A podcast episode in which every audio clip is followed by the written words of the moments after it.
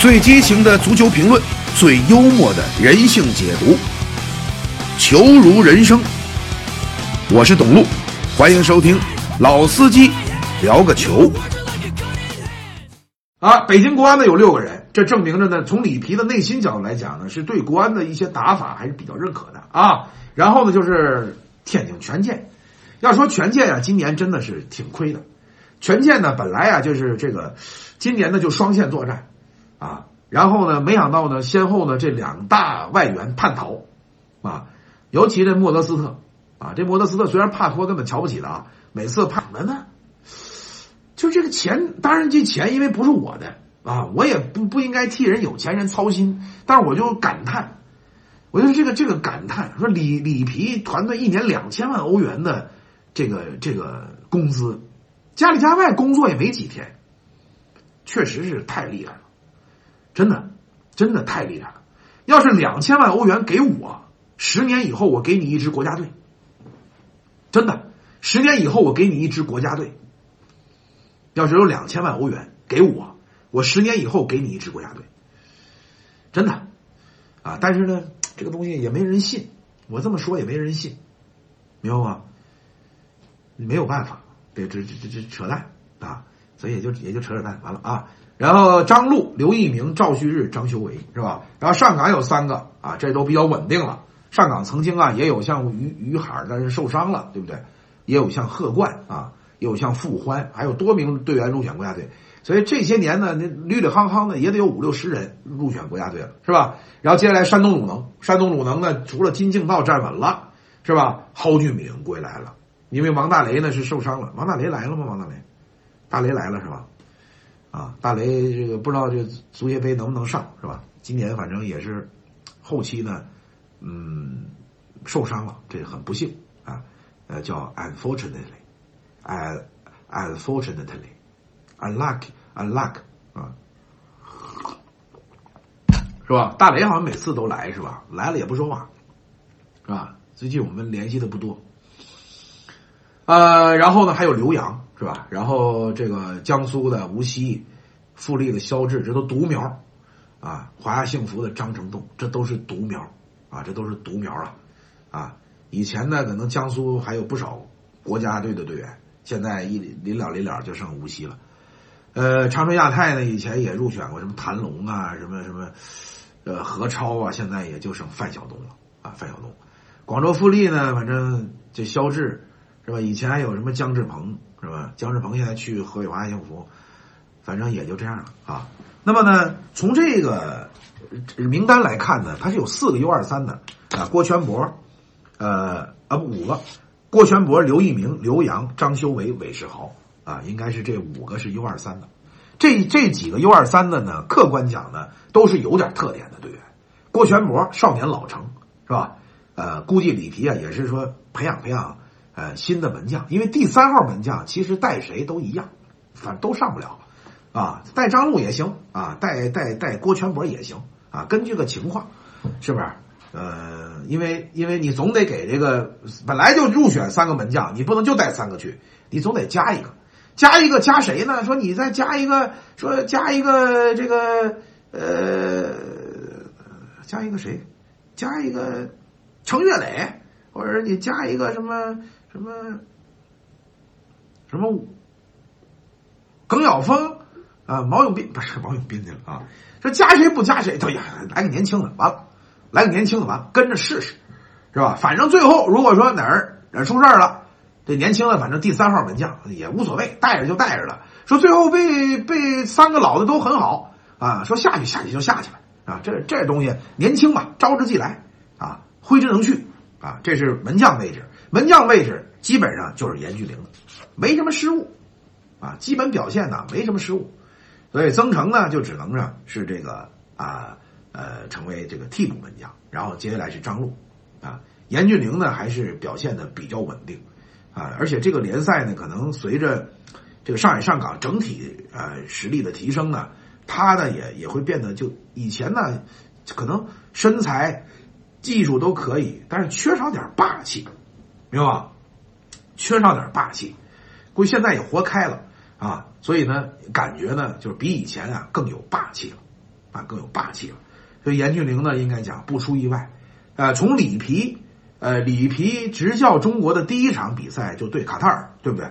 当时呢，在云南红塔，红塔基地啊，也不跟哪个队，跟武汉还是跟哪个队啊，打了一场热身赛，还记着吧？打一场热身赛，啊，当时呢，就是呃，这个里皮来了，里皮来了吗？啊，里皮来了是吧？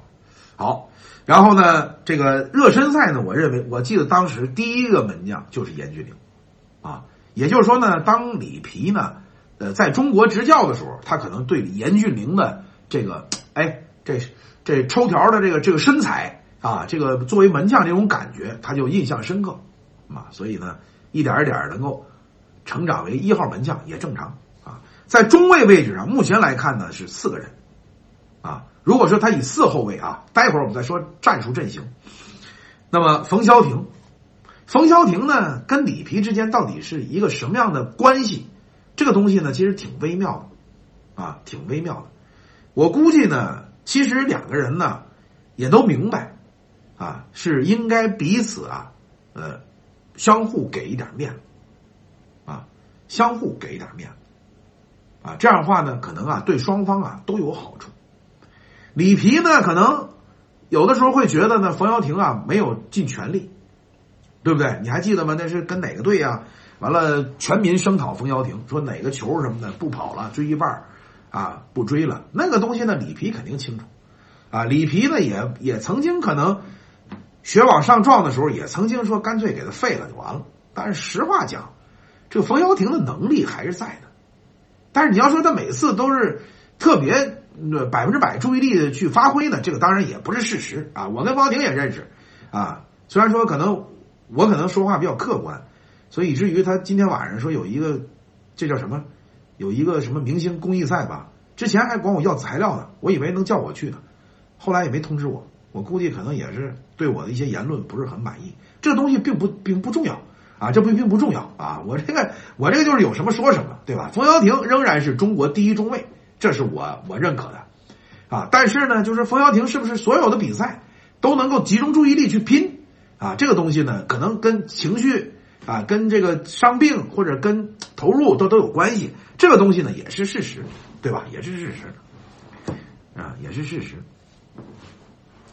我不去都没人看吧？你看我就说嘛，你让我去，然后我我我现场我上场，我表演一个。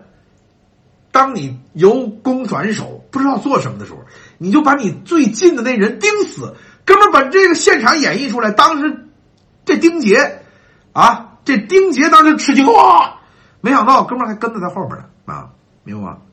然后呢，冯潇霆，呃，于洋啊，于洋应该说在北京国安成长的还是比较快的。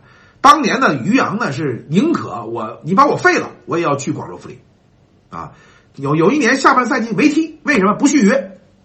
啊，我就要走，我自己垫钱我都走，啊，所以呢，有有有有有有一年呢，这个下半赛季于洋就给就给发配了，啊，就这样，后来远走呃广州富力，但是后来呢又回来了，因为后来国安也换主了吧，大概其这个意思，啊，所以很多过往的这个呃恩怨呢，呃过过往的恩怨呢就没有那么那么那么这个呃那么那么复杂了。所以于洋在回归啊，这个呢出去回来，出去回来啊之后呢，逐渐的成为了这个队长。他的身上呢也有半呃半拉这徐云龙的影子啊。于洋应该说呢，以前呢也是个火爆脾气，是吧？你看经常场上一围啊，无论是跟跟对手跟裁判都有他。现在呢成为队长之后呢，有了更多的自我要求啊，也是成熟的比较快的一个队员。还有一个就是石科。石科呀，看上去是一个是一个猛汉，是一个莽莽撞人啊。石科曾经是啊，呃，曾经是莽莽撞人，但是呢，石科呢也在进步，所以我觉得呢，人呐，真的是你要看人一人人呢，还真是不断的在进步当中。你看戴林，你看秦升啊，你看石科啊，你你你再看于洋，你都能看到某一种某一种成熟调成。是不是都能看到某一种成熟？因为男人有的时候年轻的时候呢，可能有些不是说很很懂事儿。就像黑我的这些人，你们有一天用不了多长时间，最多再过个十五六年，你们就会突然间幡然醒悟。你说当时我他妈真是个大傻逼啊！我居然连董路这样的人我都黑。你会有一天，你一定会记住，啊，你一定会记住这，你一定会有这样的一种感受，你会痛骂自己，啊，你会在一个角落里边，你无颜面对。当你每次见到镜子的时候，你都是低头走开，你无法面对你的青春、青春和苦涩青春后的躁动，啊，一个人呢不能同时拥有青春和青春的经验，啊，这句话呢在你身上完全能够印证，啊，那么现在还有不是很成熟的，但是呢感觉还可以有希望的，就是刘一鸣，啊，我坦白讲，刘一鸣呢有着非常好的这个中后卫的条件，啊，中国斯塔姆，我愿意把这个号。把这个外号送给他，免费送给他，啊，就像重庆小摩托一样，啊，中国的斯塔姆，啊，他要是能把头再剃光一点，就是中国的斯塔姆，啊，能能能量很大，啊，正面防守，空中拦截，身体对抗，战斗属性都没问题，啊，但是我呢比较担心，就是就是时不时会有点问题，啊，时不时会有点问题，弄个点球啊，送个手球啊，这都有可能。啊，或者突然之间可能会会会会会掉链子，啊，这年轻，因为踢中卫啊，这么年轻的中卫，其实说句老实话不容易，尤其你再给他一个复杂的打法，我操，三点五后卫，那你就他半打右后卫，我，懵了，真的。所以呢，你要是就给刘玉明一个人，啊，亚洲杯遇到谁，给他一个人让他盯，我认为刘一鸣。就从从从他脸上那种青春洋溢的那种感觉，我认为他能完成好这个任务。但是你要是太复杂的东西，你再让他去补别人，再让他去适应，随时观察，然后什么时候上，什么时候收，太复杂啊！呃，复杂怎么说？complex 是吧？太复杂的不行啊！但是呢，我认为再过个两三年，刘一鸣终将成为中国国足的主力中卫。核心的后防，啊，但是得需要需要时间，啊，需要时间。所以从目前来看呢，可能冯潇霆、石科这个组合是相对来讲，啊，里皮会比较看重的啊，因为里皮啊，他有团队，啊，他戴眼镜的，里皮是有团队的，这个团队整天没逼事儿，真的，国家队不集中，这个团队干嘛呢？你说干嘛？你能想象吗？啊，他这个活他一年工作不了那么多天，三个月撑死了，剩下时间都闲闲闲鱼野鹤，整天也没事儿，啊，没事儿干嘛呢？翻翻记录，啊，翻翻数据，数据统计统计，这家伙一翻数据统计，才看十科今年联赛解围次数第一，不是七十五次就是七十八次，这数据不会骗人。对吧？这也不是花钱买的收视率，明白吗？也不是花钱买的热搜，啊！我后来才明白，热搜是可以买。哥们，当时一个是我我上过好几次热搜，真的，有时候都冲到很前面，对吧？我到现在为止，我也很记恨吴奇隆和刘诗诗，为什么当天要宣布婚讯，对吧？你当天你再晚一天，或者早一天，啊！我他妈解说打呼噜的不就是热搜榜第一了吗？对不对？为什么非得在那天宣布？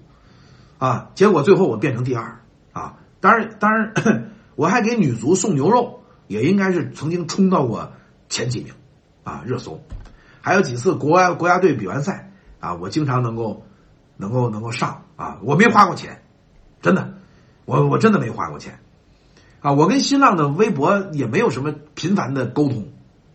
我一想，你这微博上，你说你在我这他妈卖片的，你都清除不了。我还沟通啥？啊，四处黑我的人，你也你你都不处理，我黑我我我还能说什么呢？是吧？所以他们这次说微博说这个年底开大会，十二月二二十三号吧，要微博开一大会啊，然后邀请我主题演讲，说除了曹国伟单独讲，就我单独讲啊。我我这么一想，我说我这我我答应他了啊，我就答应他。我答应他，我说十二月二十三号，等我从西班牙回来，啊，我好好用用几天，我准备准备，到时候我在那个微博什么大大什么这那微什么大 V 什么这什么我忘了啊，反正有一个主题演讲，啊，有一个主题演讲，啊，我就讲讲，我用我我我我我我操着半半半生不熟的英语，我我我加我我我我我给他弄一下，好吧？年底再奉献大家一场精彩的演讲，怎么样？好吧，说好了啊。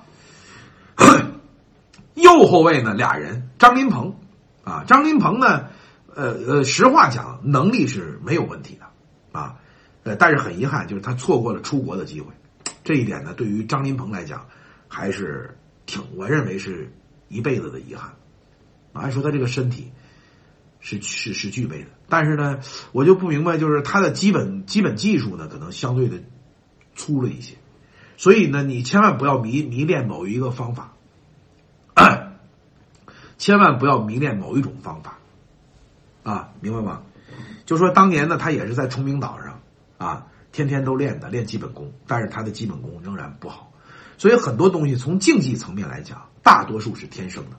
你记住，有些东西能练，有些东西是练不出来的。啊，你练最多也就是这个水平，你会有上限，明白吗？你说我天天练短跑，你现在十三秒二，你就能练到十一秒五了吗？不可能。你练死后边拿马追你，前面放一女的玩命追，明白吗？你都你都跑不到。这个东西它是有上限的，啊，它是有上限的，啊，它不是说练就一定能练成，啊，什么东西能练成呢？什么东西能练成呢？钢铁是可以练成。哥们，这脑筋急转弯行吗？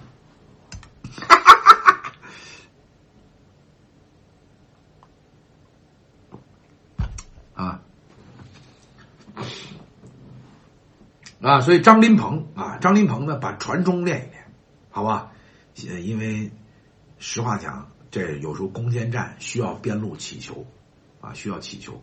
你看国安这江涛，我我觉得他是个好人，我没接触过啊，我觉得人应该是很不错。而且呢，说白了，这么多年，最后能能在临了临了这这年这年岁，二十七八岁、二十八九岁能踢上主力，真的挺难得的。那之前都在预备队混，明白吧？挣不了多少钱。也没什么比赛，但是呢，他就是能力不足，这个也不愿意打，不愿意打，任务太严重，太艰巨了，不能怨他，他也尽力了，他不是不不努力，但是他确实是能力的问题，不是努力，努力归努力，能力归能力，我们有的时候老是把努力跟能力最后挂成等号，不是那个意思，能力归能力，努力归努力。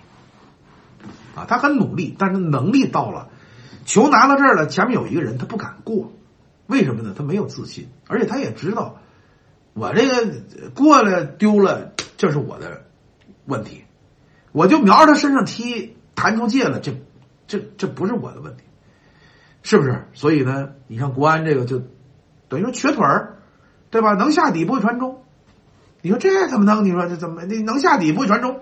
能买菜不会做饭，你说这你说怎么能？永远都是差点东西啊！曾经啊有一度呢，中国足球的这个球员呢是这个特点，呃，有身体的没有技术，有技术的没有身体，会传球的不会过人，会过人的不会传球。速度快的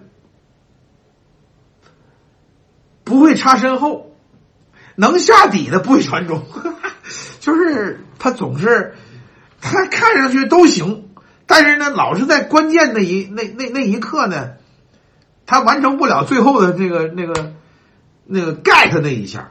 你说这这都很热闹，明白吗？最后很很热闹，但是呢，他就没有完成，不，他不是一个成套的。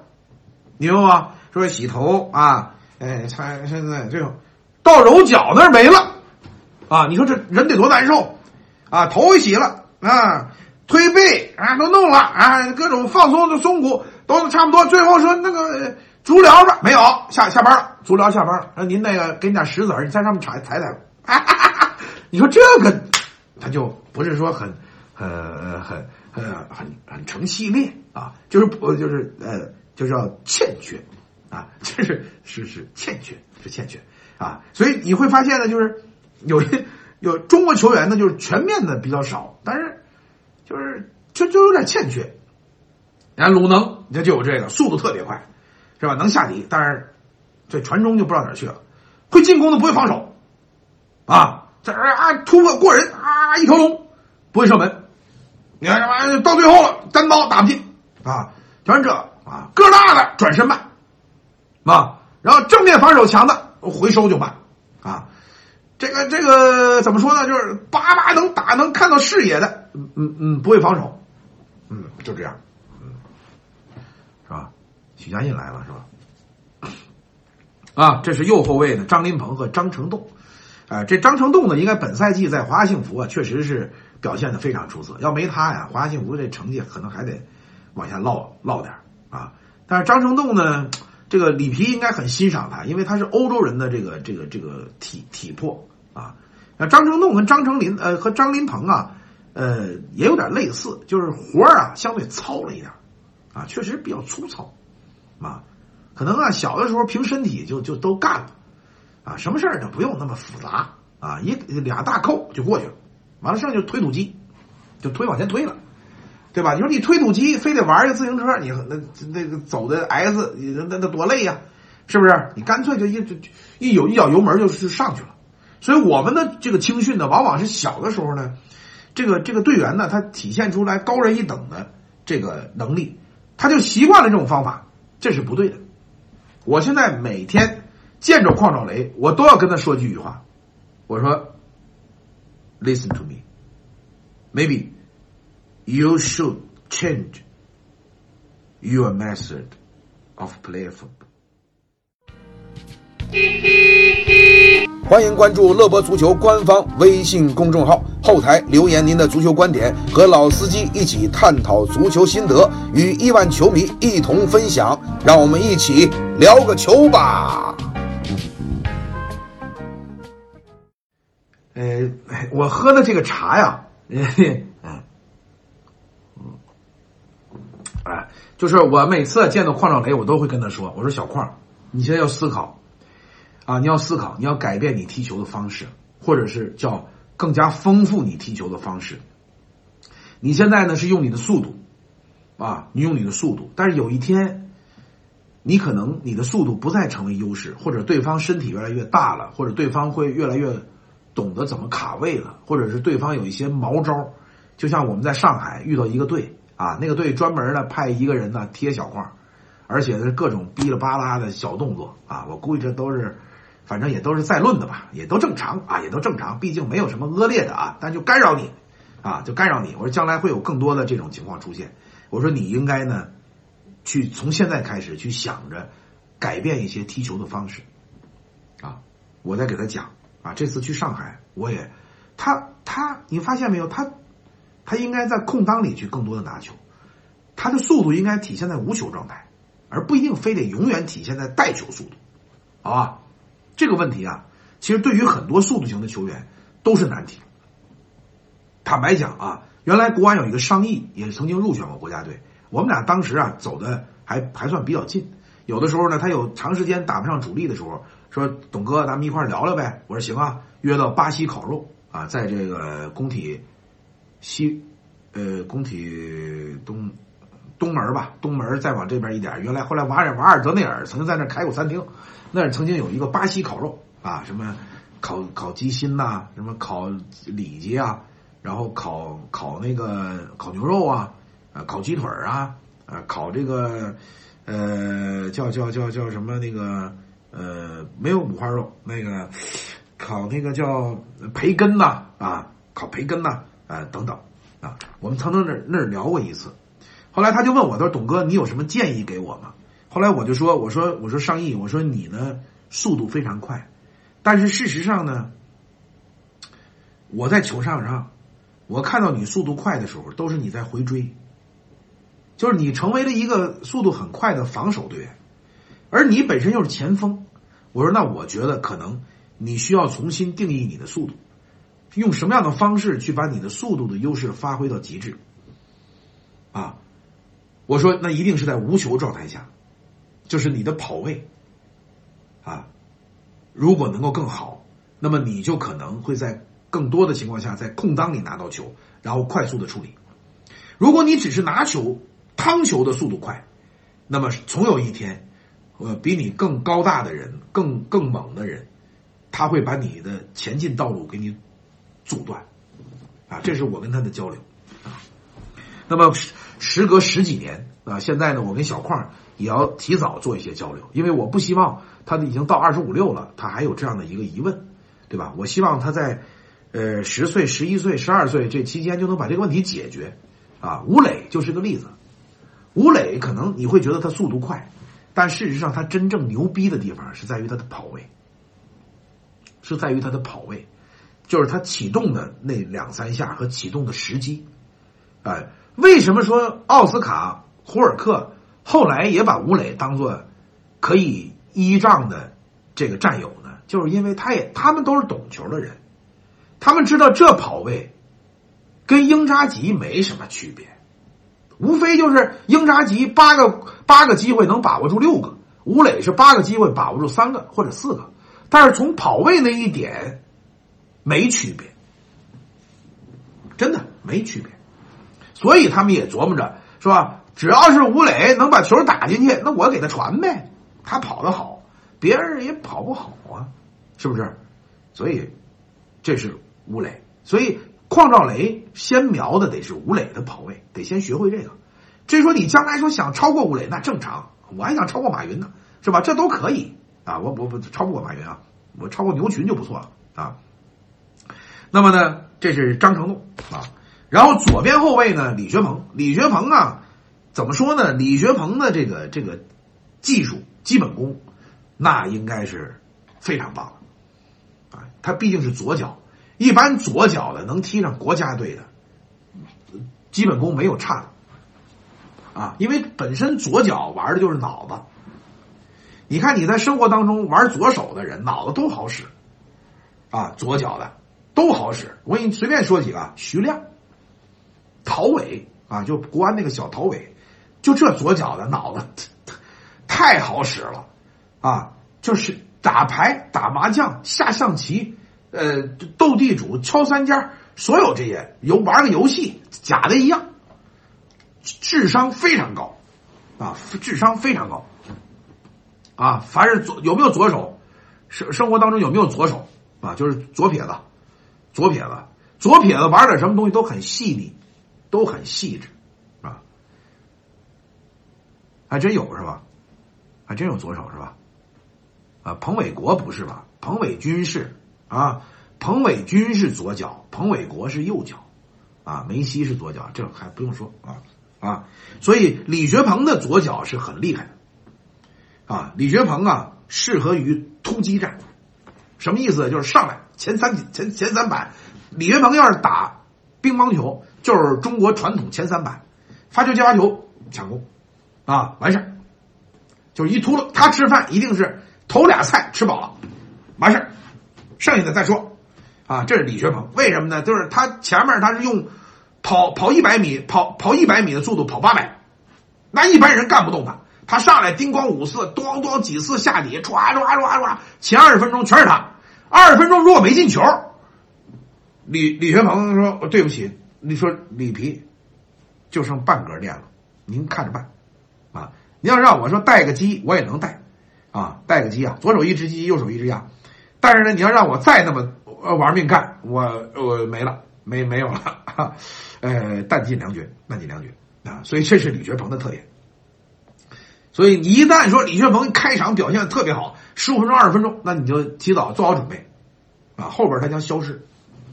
当然，也可能是对方啊也会有针对性的部署，随着他这个电量越来越少，但是对方呢对于他的这个呃叫做这个呃。盯防啊，或者是或者是注意力更集中了，所以他就很难了。他适合于上来叮咣五四，啊，就是一拉盖头，早结婚呐，走啊，就就他适合这个，啊，就是早年间一拉盖头，哎，行，就这么着，是女的不？女的回来走，啊，他适合这个，他不适合一谈，说谈俩月完了，到一个月就没了，啊，这是李学鹏。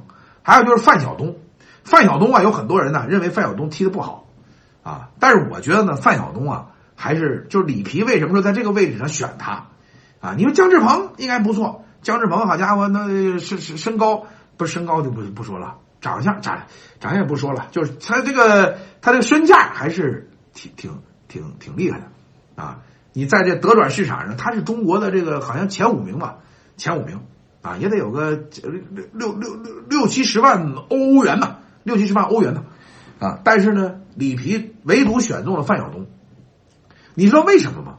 因为姜志鹏有点飘啊，而且呢，姜志鹏曾经在一场比赛当中，由于他在后防线的一个一个处理的一个一个失误，让中国队十二强赛，这是客场对伊朗吧，就是痛失一个好的机会。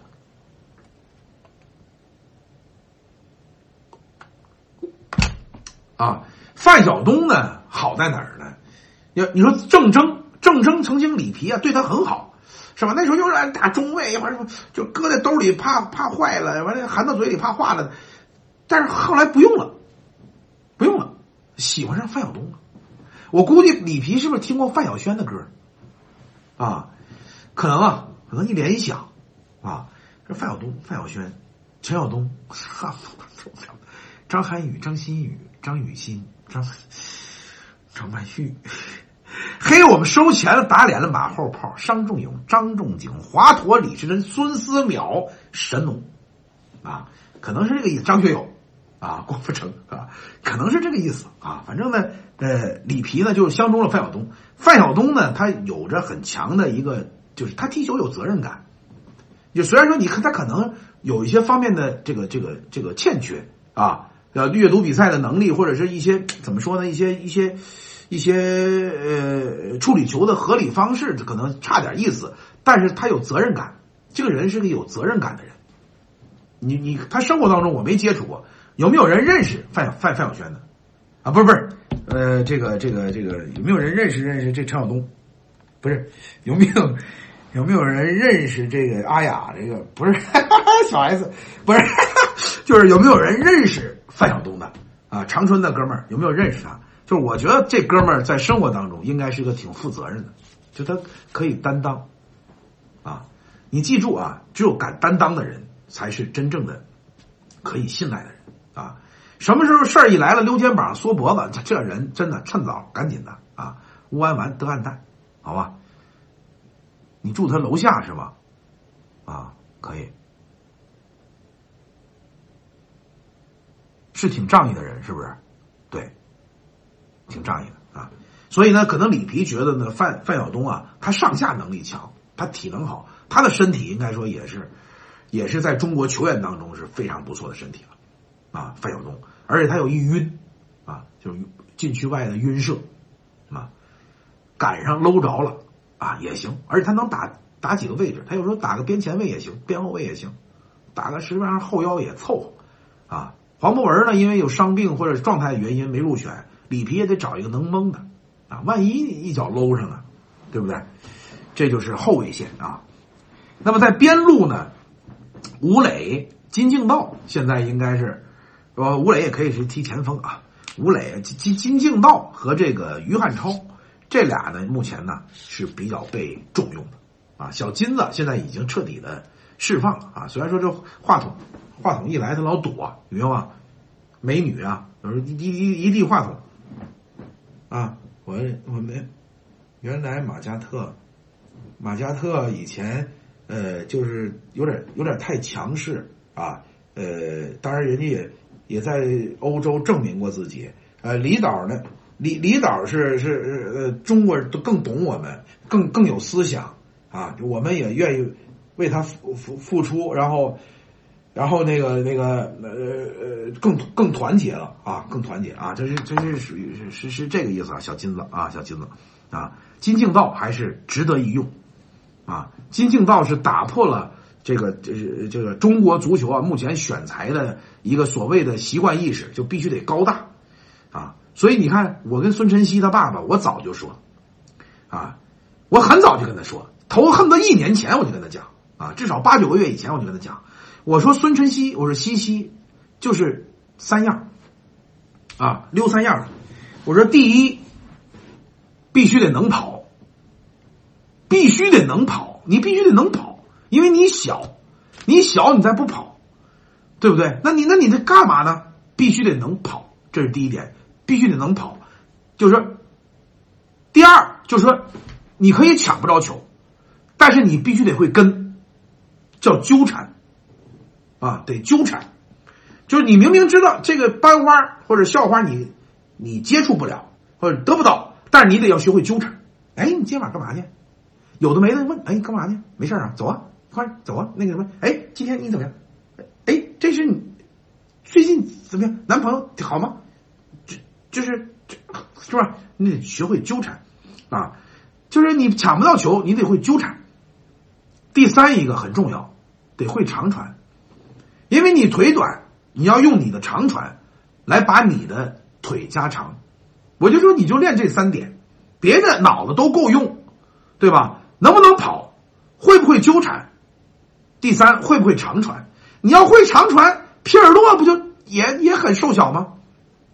你可以不会过人，你过不去，因为都比你壮，对吧？但是你能长传，你有视野，搭一脚能打过去，不就得了吗？是吧？你也不是说非得成哈维、伊内斯塔，对不对？你能，你能，你能有有这样的防守能到位，完了上下都有你，完了防守能跟着啊，不出茬，不不不被人轻易过掉。然后再会脚长传，不就完了吗？最开始不信，啊，后来也不哪个教练高薪高指导跟他说了，说你这得会长传哦，才明白。哟，董哥，原来你说的是对的。我说我早就跟你说了，我早就跟你说了，我这个老中医是吧？我方子都在这儿。我跟你说，我不是专业的，我没证但是你不能因为这个你就不信任我，对不对？我告诉你的都是发自肺腑的，我研究过啊，我整天我这。我这他妈笔记不是说是，我这不是练字儿，明白吗？我这不是练字儿，看见没有？我已经是前前后后，我已经有时候都是都有点这不是练字儿，我每一个孩子我都思考过，啊，我这上节目之前，我跟万象发了语音了，啊，现在不是在广东特训吗？给我传传了一个圈抢的，他在中间。啊，我我我看完之后，我非常不满意，我非常不满意。为什么？四个人抢，他在里边抢，抢着抢着也不真真抢了，然后呢，把球给我！他妈，你干嘛呢？玩过家家呢？我就跟他讲，我我真跟他讲，你要不完事回头我把我跟他的那个，因为孔令荣妈妈在那儿。我跟孔令荣妈妈呃发的微信，我说让他听，我给他讲的，我说万象，你今天这个表现，这五十八秒的视频，一分钟的视频，我非常不满意，I'm very angry and hungry，啊，我说我说你在里边，你抢，你就一时半会儿抢不到，你也不能那样啊，唉声叹气的，我说干嘛呢？玩呢？呃，知道了，干爹。接过来说：“我说你因为错误已经错过了日本，我不希望你再因为训练不刻苦，你再错过西班牙。”我用了个排比句，我说你只有好好踢球，你才能够有出路；你只有好好踢球，你才能有未来。你只有好好踢球，你才能改变你和你家里面的命运。